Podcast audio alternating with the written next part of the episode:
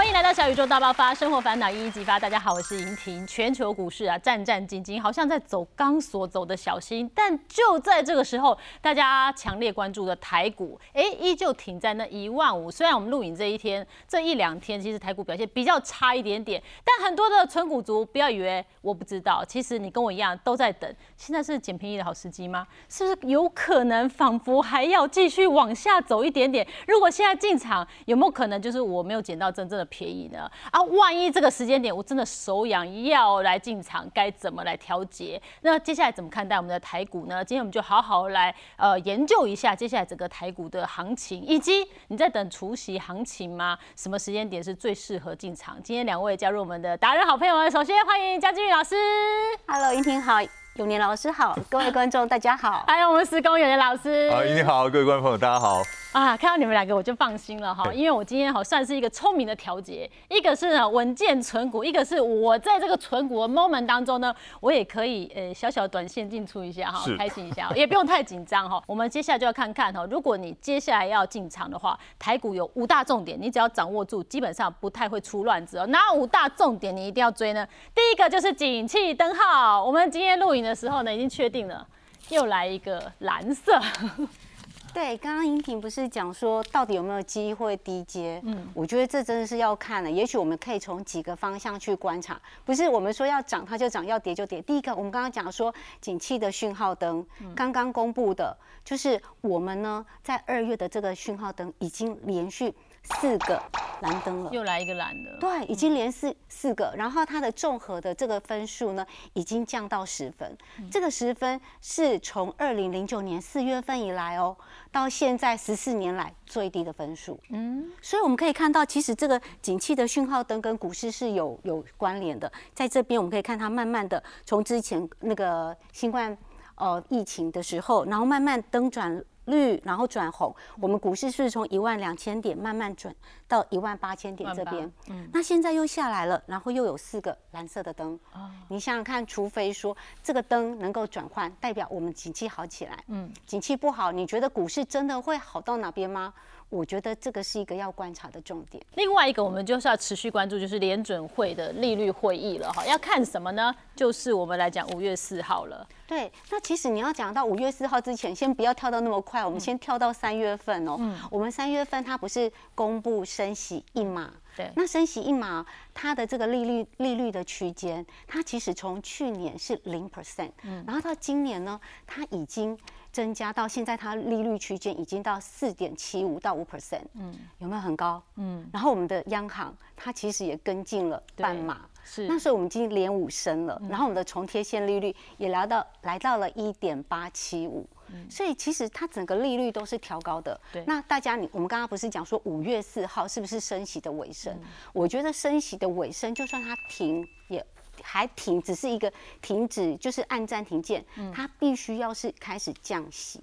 你没有降息，我觉得那个资金它不是一个好像一个准备要宽松的趋势，嗯，所以在这边这是第二个要注意的，就是如果现在停止升息当然是好事，但我们更期待就是降息，降息对台股会比较有利一点，这要持续的观察哈。是，再来就是银行倒闭风暴对我们的冲击，会不会后面有更多的银行倒闭嘞？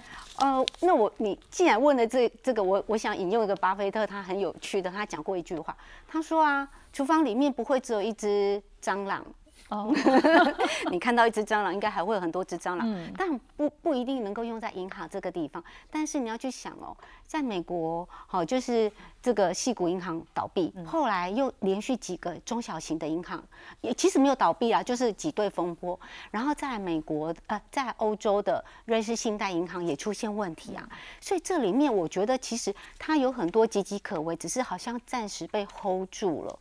那如果 hold 没有 hold 住的话，后来后面可能会有连锁的反应。嗯，那在这边我觉得还有一个，它里面并没有写到的，就是投资人的群体的这个集体的意识。你不觉得现在就是不管美国或者是台湾，全球对于未来的景气的观望，好像都是比较悲观的。嗯，那这时候如果不小心再来个什么黑天鹅，我觉得那个股市要下跌的机会就很大。永年老师，其实这些都是我们平常时可以去参考的一个方向跟指标，对不对？对。但是因为接下来很重要，第一季的财报是就要出来了，对不对？那我们的看点是什么呢？好，要注意。那么我们就要看了哈，因为第一季呢，通常都叫做吹牛行情。嗯。第一季有行情的话，就两种，一个是吹牛，一个就是资金。好，那今年呢，刚好两个都有。哦，那是我讲。两个都有，好像有点怪怪的。那是不是讲说每一家上市公司都在吹牛？都在吹牛。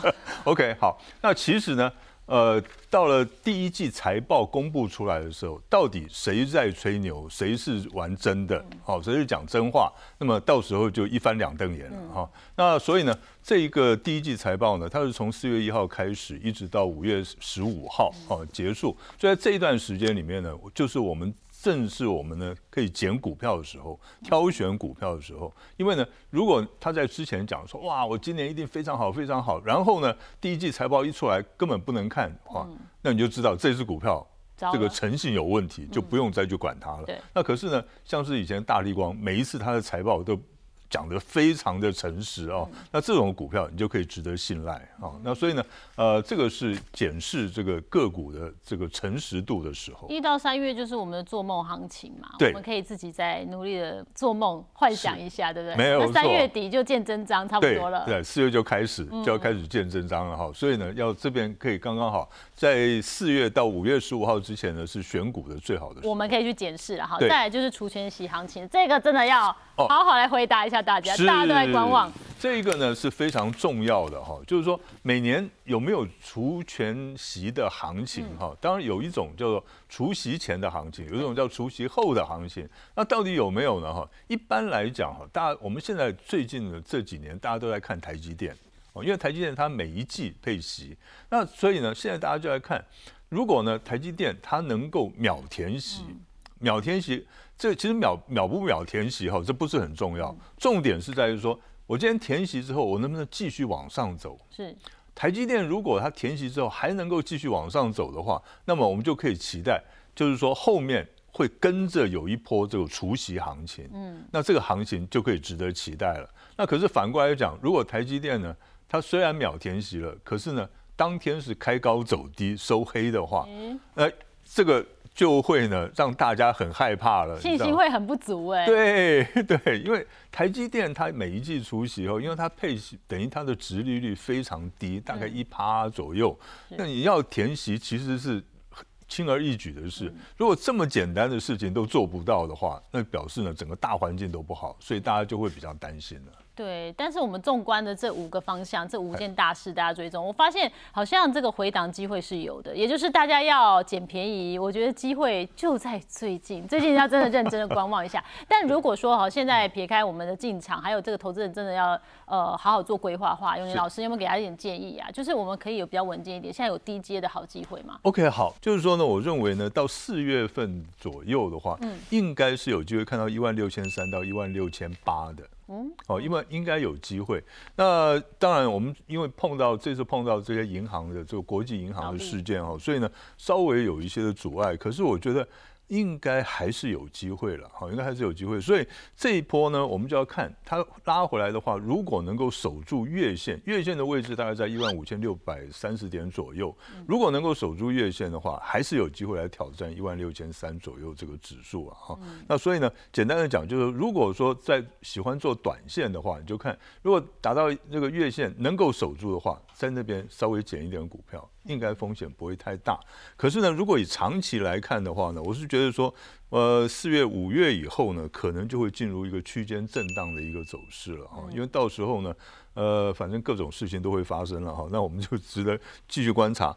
重点在于今年的第四季，对，第四季哈，因为为什么说第四季呢？因为第四季，因为明年的一月。我们要选总统，所以第四季就是大家都会想说，哇，有没有这个选举行情啊？对不对？哈，这是一个。第二个呢，就是呢，因为今年哈，因为这一些的银行的事件，所以导致大家对于这个联准会呢，会不会在今年降息，大家都开始呢抱一点希望哈，就是说，哎，会不会降息？好，那虽然到目前为止，鲍尔还一直非常的这个嘴巴非常的硬哈，就说我不会降息，我要到明年再说哈。那可是呢？万一到时候发生了一些事情，他不得不降息的话，那么这个股市呢，我们台湾股市，我认为有机会到一万八到一万九。哦，好，为什么？因为就像刚刚金宇老师讲的，你这个现在呢，最大的问题出在哪里？没钱嘛，资金紧俏嘛，对不对？那你现在 Q E 一放钱出来的话，这个问题所有的问题都解决了，就立刻会拉起来。可是万一不小心呢，它就是不肯降息，是怎样都不降。对，怎样都不肯降息的话，那么我要提醒大家一下，你。这个不肯降息，可是它的它虽然它停止升息了，可是它的利率还是维持在这么高的水准。所以现在会发生的事情，以后还是会继续发生，因为大环境没有改变。哦，就银行倒闭啦，或者什么样的事情，还是会层出不穷。所以呢，到时候我认为说，它有可能会回档。大回档，回档到九千三哦。呃，我们看一万点附近好了，好，但大家心情会比较好一点。OK，好，如果我们就有这样子的预期，因为大方向看好，可能朝这个方向是很高。是，那老师有没有帮我们推荐一下？如果真的要低阶的一些股票？OK，好，那么其实呢，我会比较建议哦，我们在选股的方向，我比较建议选那些不受不会受到通膨。或者是金融危机影响的这种产业，嗯，那有两个产业呢可以值得参考，一个是军工，因为他们的国防预算是去年就已经算了，今年就已经拨下，已经编列的，对，所以呢，你再怎么样都不会影响，是。哈，这个是不会受影响的。另外一个呢就是生计，生计里面呢，我是讲的是制药股，哦，制药股，哎，制药股或者是呢医疗器材的股票，嗯，那为什么呢？因为我这样子讲了，现在缺鸡蛋，我们就是大不了啊，我一天本来一天吃两个蛋，我现在一天吃一个蛋，或者我不吃都没关系。可是对不起，你生病的时候你说太贵了，我不要吃药，不行。对啊，是不是？所以呢，对于这一些呢，必须要吃的哈，必须要用到的，像是这个台药，它是属于制药股哈。那它是呢做一条龙式的生产，包括帮这些客户呢设计新药。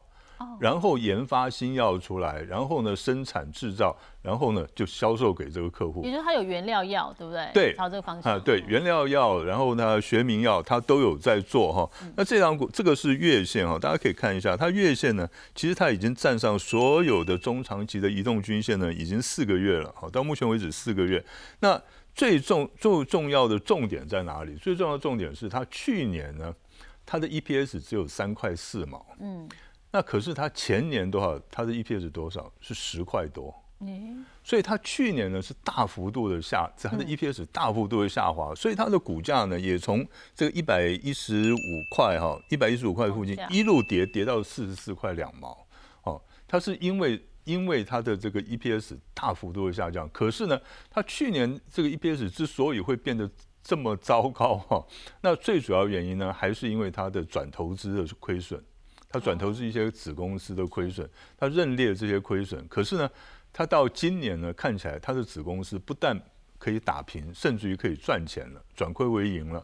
所以，他今年的我们预估，他今年的 EPS 呢是十块钱起跳，哦，十块钱起跳。好，然后你就看哦，因为我们在选法人在选股的时候都选什么？都是选由放牛班变成升学班的股票。所以呢，这档股票呢就有这个。这种感觉它要到资优班哦，正在努力向前冲这样。好，所以呢，我们现在假设呢，它今年的 EPS 好回复到前年就是十块钱的话，它现在的股价呢，大概还在七十块钱这个附近。是，所以它的本益比预估本益比大概就七倍而已，好，相当的低。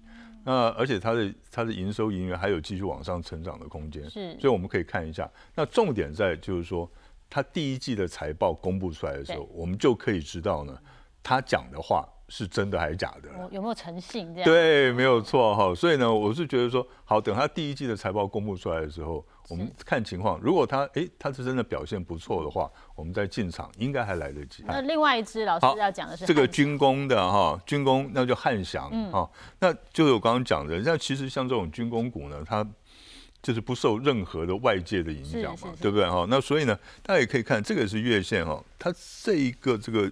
一个大底哈，做了几年的大底已经成型了哈。那么，所以这只股票，我觉得不管在技术面或者在基本面上哈，它话题上面、题材性上面，都是应该可以值得观察、注意的一档股票。当然，因为它最近呢，这个已经涨了一大段了哈，所以短线上可能会稍微震荡整理一下。可是，我觉得震荡整理呢，那无所谓了。嗯，那这个。应该逢低找个买点，应该还不会有太大的问题。是因为老师一拿出汉翔，我就想到我朋友一直想说，哎，有没有可能台海有一些危机啊？所以现在在看这个。那基本上老师的判断依据就是因为国防部预算拨了，是。那像一波是到二零二五嘛，对不对？二零二六，二零二六哦，到二零二六，对。所以什么教练机呀、对对机这些都是他的管辖范围。对，尤其是最近的，因为他最近在做这个新的高级教练机嘛，哈。那在从今年开始。今年开始进入那个大量交货期，嗯，那前年开始，它前年交货十七架，那去年好像是十呃十架，然后去年是十七架，那么。再接下来就是进入高峰期，明年后年进入交货高峰期，所以这只这只股票呢，它的业绩应该是持续的成长。它只要交货，就像我们车子有交车才有业绩进。对，没错。它就开始在进业绩了，所以老师是看好汉翔。是的，没有错。如果我们没有办法像我们施工这么厉害哈，我技术面也要知道，然后这个这个他在做什么，我要这么的透彻的话，我们比较朝纯股族的方向来。金宇老师给我们一个定心丸一下，我们也可以比较稳健的一个方式嘛。哈，如果我对于这些。财报也不是那么了解的话，你会怎么建议？好，我觉得啦，就算我自己啊，我我投资今年第七年了，我也没有办法去看透股市涨跌啊。嗯，那为了避免这个方法怎么做？巴菲特巴菲特他说，对一般人来讲，最好的投资方法，你就是定期定额去投资一档 ETF。嗯，那你的获利的绩效可能还会打败一般的基金经理人哦。哦，听起来好像不错，所以其实我自己也就是有在定期定额，就是每个月六千块，然后存零零五六，大概我已经存了三年了。好，那去年我我我现在这样大概存了三年嘛，好，然后呃现在昨天它的收盘价大概二十八点三吧，然后呢我的现在的平均的成本叫做二十九点九五。嗯，听起来是亏，对不对？好，老师，你定期定额是亏哎，但是我想要给大家一个信心，然后就是因为长期投就是定期定额投资，你至少要抓个十年。嗯，因为我一直在存股的人嘛，那我教大家怎么让心情变得比较好。嗯，好，去年你知道零零五六它最高大概来到多少钱吗？三十六。三十六块很高，然后他去年的股利是二点一元。嗯，好，那我现在呢？我如果我超级无敌幸运，我刚好那六千块钱我就扣在那三十六块钱最高点，最高点。嗯，但是哦，因为我我很在意直利率嘛，嗯，我我的直利率二点一除以三十六等于五点八。嗯，哎，有没有比放在定存大概多快五倍多？嗯。哎有哎，嗯好，然后再来哦，你看呢，我领到了两千，我如果买一张领到了两千一百块钱，嗯，你知道两千一百块钱放在银行定存要多少钱才能够领到两千一百块钱？要要大概二十一万哦。那你看哦，我花了三万六，就有我就领到等同二十一万的的存款的利息啊。那是不是这么想就会很开心？我们想法改变，人生豁然 豁然开朗，我就不用想说，哎呦，我这个真的好像没有赚很多。对，因为我我觉得我很喜欢这样子去看待我的股票嘛，然后所以我都把我的每一张股票当成是一个小套房，我就存在。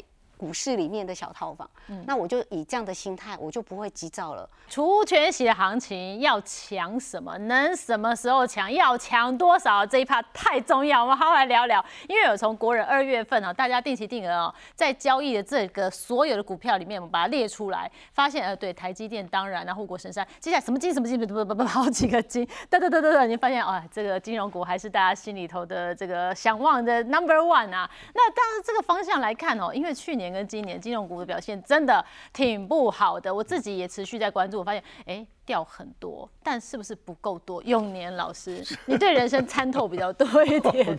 现在金融股怎么样？其实金融股哈，我觉得呃，如果是纯股族来讲的话，其实今年真的是买金融股的最最佳时机。真的吗？对我这样我这样子讲了哈，纯股族，你就问巨英老师就知道了，纯股族目的在哪里？赚他的股息嘛，是，对不对？赚他利息，买零零五六，哇，两块一耶，哈，对不对？那当然就是要买他的股息，要赚他的股息。那赚他的股息，简单的讲就是呢，值利率越高，那我们去做这档股票的存股，是这个赚的钱最多，对不对？那怎么样子它的值利率才会高呢？除了他要努力赚钱之外，那另外一个就是它的股价跌越深越好，所以呢。呃，我认为呢，因为它去金融股呢，因为去年的表现真的不太好，防疫险的问题啦，然后债券的问题啦啊，所以他们的表现真的是很不好。所以今年呢，配息就配的很差，嗯，配股配息配的非常的不好。那所以大家就失望性的卖压，就是前一阵子失望性卖压出来了哈。那其实呢，我认为这个才是最好的时候啊，因为它股价下跌，它以后还会不会回来原来的它的获利水准？理论上应该是会会有回的，因为去年的防疫险到今年六月就全部通通没有了，对不对？然后呢，他们债券的价格呢，因为他们这个保险公司买了很多的国外的债券，那债券价格大跌嘛，所以他们账面损失很多，那这个也是一次性的伤害啊，对不对？那以后呢，这些债券价格还会回来的，只要呢。联准会把股那个利息利率调降的话，那这个债券价格会回来，然后它的当初的损失就会回冲回来了。那么，所以呢，以后它的这个配息呢，配股配息还是会维持原来的水准。嗯，所以呢，我们在选金融，我在选股的时候呢，我们会建议大家，你在选这个长期存股的标的哈，几个原则哈。第一个呢，就是它的营运要非常的稳定，是，然后呢，最好。当然是能够步步高升，嗯，哦，就是每年都稍微，你不用说成长的非常的大，因为成长率非常高的话，其实还蛮吓人的，你知道吗？哈，就是你可以稳健的成长。第二个呢，就是呢，它是不是能够长期持续的配息？所以如果在里面金融股几个哈，可以高博老师来报几次，我们来了解它一下。好，所以大家看一下哈。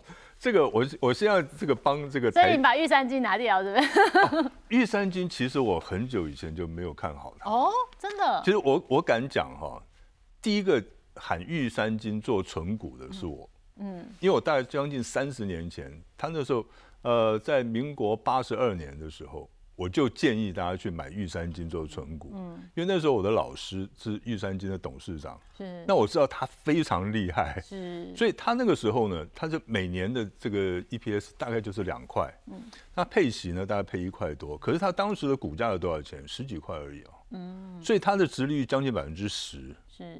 而且它很稳健，所以那时候我就建议买。可是后来呢，你可以看它去年的 EPS，它这个这个值利率哈，就是今年的值利率大概只有一趴多而已。嗯，所以那个这个不值得买，不值得买。好，那么这个是跟大家讲一下哈。那至于说呢，我今天跟大家介绍的是兆丰金、第一金跟上海商银哈。那兆丰金跟第一金为什么会介绍他们呢？第一个，因为他们有半官方的色彩，是，所以。大家想说，大家现在看到这个美国这些银行在倒闭，大家都很害怕，对不对？那都都是一些中小型的银行。那请问一下，台湾的金融，我我这样子讲，台湾的金融业的体制真的是比美国要好很多，这个是没有问题的。那第二个呢，这些都是半官方的股票，或者是根本就是关谷银行，请问它会倒吗？不可能倒嘛，对不对？然后呢，第二个大家注意看哦，兆丰金它连续。就是到今年为止，连续配息的年份是二十一年。嗯，二十一年是什么意思呢？他在二零零八年那个时候金融海啸，大家都赔钱都配不出股息来的时候，他还在，他在配息哦，嗯，对不对？所以呢，他就很稳健。然后他过去呢，就是说过去这二十一年，他平均的股息股利，股利是包括了配股配息加起来是一块三。那所以呢，它的平均的值利率。过去二十一年平均利率是百分之五点四啊，非常好的一个股票，对不对？那我们现在假设，如果说我们这个希望它的值利率是在百分之五的话，嗯，那它的合理价格大概是在二十六块。哦，还有空间哦，现在录影前后三十三块。对，希望它赶快下来。好，第二个呢就是第一金，第一金呢也连续十八年配息啊，连续十八年配息，所以。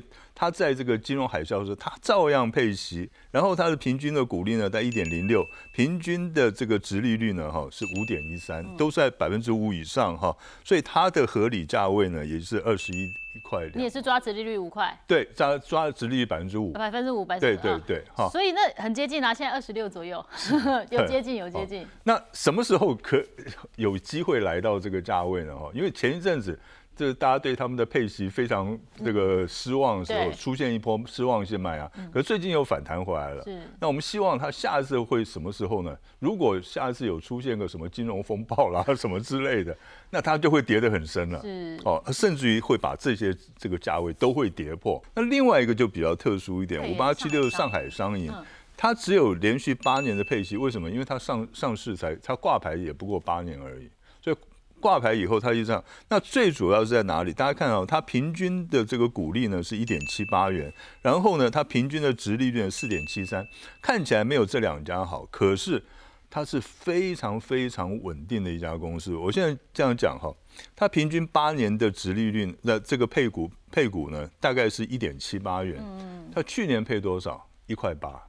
哎今年配多少？一块八。有没有很稳定？是超稳定的一家公司，你知道吗？然后呢，它去年的 EPS 哈啊，它去年 EPS 还比前年呢稍微增加了百分之四，意义在哪里？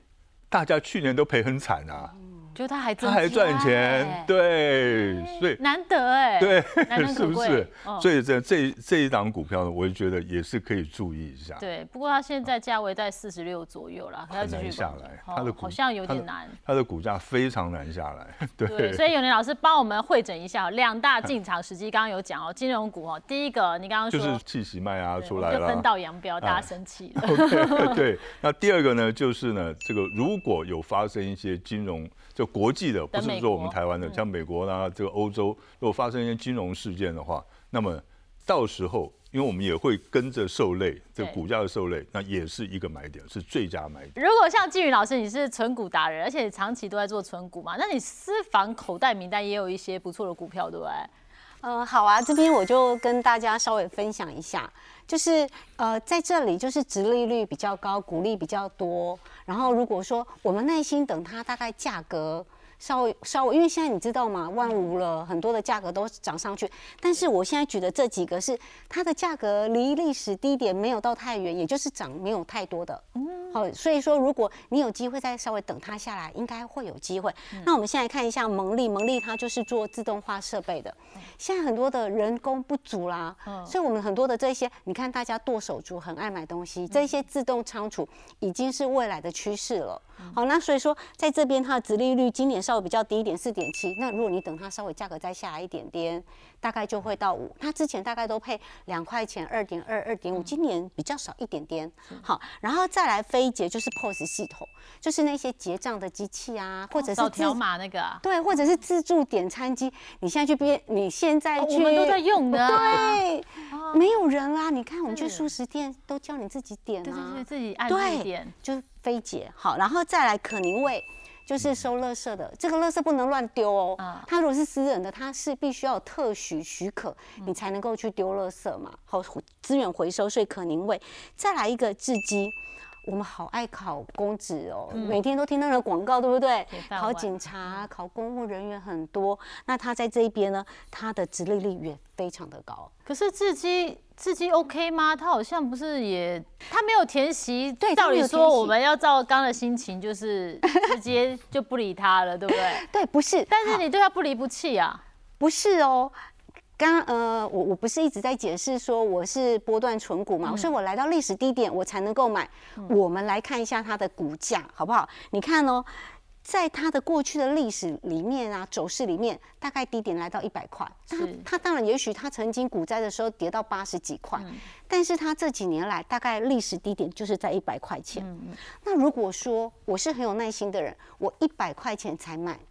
那在这时候我，我像大家急着嘛，那个除权之前一百三十几块钱进去买，嗯，我问你，如果是我，这个价格是我会进去买的价格吗？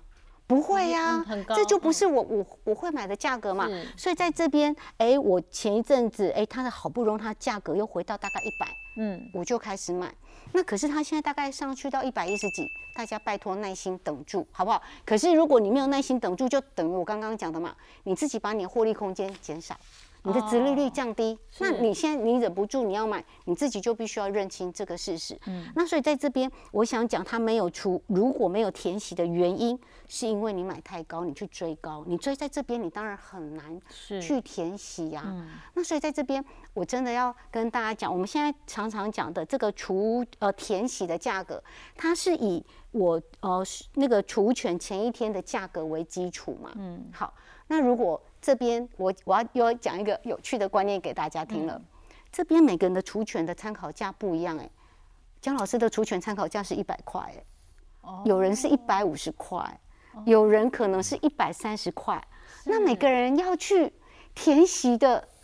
这个就不一样了，所以在这边，我觉得应该是每个人要去注意一下自己，你到底要用什么样的原理。但是因为也是这短短的时间内，你看到台股的这个震荡上冲下洗，其实大家都有一种不一样的心路历程跟调节嘛。像静云老师你自己也是哈，也学到了一些叫做教训嘛，也不是，我觉得是经验，美好的经验。对，我觉得每一年的股市都不一样，然后每次的大跌也都不一样。嗯，像二零零二零二零年。的那时候啊，是升 V，对不对？对。所以那次真的跌得很惨，可是又很快，所以我减哦，我有减到最低点。虽然捡到的钱不多，但是去年呢，我想说，哎，我的几率，哦，那个价格已经到了，我要坚守纪律，我开始买。嗯，但是我又觉得，哎，要升息，那个影响可能会很大，我自己也不知道它力道多大。嗯，我就开始买，你知道吗？这次买了以后，我还没有到半山腰，我的钱就用完了。就是没有买到低点哦，完全没有。然后，所以去年呢，其实我也跟一般的投资人都一样。遭受双重打击，一个就是股价下跌啊，对不对？然后股价下跌，我的市值缩水。缩水。第二个就是股票都好便宜，我没有钱可以捡便宜，快饿死了。对，双重打击。那所以在这边，我觉得我的投资的方法比较不一样的地方，哦，就是说，呃，其实像我，因为我一直讲说，我就是来到历史低点买，然后领股利嘛。那像在这边，我觉得投资股市啊。它很像在搭云霄飞车，嗯，那云霄飞车你要系好安全带，对，然后你就可以接受上面上冲下洗。对于我们这种胆小的纯股族来讲啊，要三条的安全带哦，嗯，第一条的安全带，你的资金必须是要用闲置资金，嗯，就是股下跌的时候。你不会有必须要卖出的压力。嗯，如果你现在把那个什么奶粉钱啊、尿布钱啊、房贷、房贷的钱、小孩子学费的钱，我先挪过来。现在跌下来了，小孩要缴学费了，你要不要卖出去？要卖出去，你卖了，他就真的赔。嗯，再来比更恐怖的就是，如果你是融资买的，跌下来的，你的融资的层数不。不够嘛？券商一定会教你要去融资追缴嘛，要补缴。你没有的话，他自己帮你直接断头。嗯，所以第一个我觉得要闲置资金非常的重要。对对，然后第二个就是我们一定要是买到好公司。嗯，这个好公司呢，当你跌下来了，大家都跌嘛，那股市还是会上来啊，它的价格就会上来。但是我觉得啊。股市啊，这个价格崩盘，它就像是一个照妖镜，像有年老师刚刚讲的，有一些碰轰的啊，或者，可是我这边讲的照妖镜比较像是被炒作过的、炒作过头的，这一些掉下来的就韭菜了，它真的是回不去了。那我们的第三条安全带，就是我一直我在存股，我刚刚不是一直讲配发股利啊，殖利率很重要。那如果我的殖利率有五 percent 到七 percent。那我在股价大跌的时候，我是不是就好像把我的钱存在股市里面定存？嗯，那有了这一些定存领到的股利，是不是就可以让我度过难关？背后支撑的力量。对，不用害怕。去年呢，其实呃我自己买了以后，股价也跌嘛。嗯，那时候我的股股票的资产啊，其实也缩水蛮多的。嗯，最多大概有缩到破百万，哦，一百多万。对，然后。可是啊，你看哦，现在现在不是又回到万五？对，我大部分的股票的价格都回来了。那当然，大概还有一两只还没有回来，但是我里面还是有一些些的，它价格有涨上来啊，涨更多啊。那是不是平均起来，我的整体的市场，我的我的股票的资产？已经回复到我之前的水准，嗯，所以我觉得去年比较像是做白工，我做白工了，套牢解套，但是跟其他人不一样的地方就是我领到了七十万元的股利，嗯，所以我的整体的股票资产的市值。我又增加了。嗯，刚才也讲过，投资朋友最怕什么？最怕崩盘啦，最怕大跌啦哈。那一跌的时候，大家就吓死了哈。那其实呢，我最喜欢大跌。嗯，因为我所有在股市里面的钱啊，那一些小钱除外了哈，所有在股市里面的，不管是第一桶金呢、第二桶金、第三桶金，全部都是崩盘的时候赚来的。像我们平常做做股票哈，你大概获利率，获利率有个百分之二十三十就很开心了，对不对哈？那碰到那一种大崩盘的时候呢，那个时候的获利率哈，你只要买买到最低点的话。大概在平均大概在三个月到半年之内，你的获利率大概可以到呃五倍到十倍。那其实是那个那个万点大崩盘的时候，那个那一次赚的最多。嗯，那一次我是买一档叫做明星纺织，现在已经下市了。嗯，哦，民纺，那个时候买十四块。嗯。半年之后，才一百四。就是为什么我们说有发生大事，老师说这是好事，就是开心啊，丞相起风了，可以准备进场了。没错，就不是股价够低而已哦，还是它要是好公司，我们具备的那些条件还是要分析出来。没错，没有错，就是说跌得这么烂的，赶快进去，就变鸡蛋水饺股就 走了。这就很像在玩大风吹啊，然后你赶快啊，大风吹，赶快去抢。你抢到的是一把烂椅子，你还不如不要抢。对，抢到了以后，你可能还会跌倒受伤。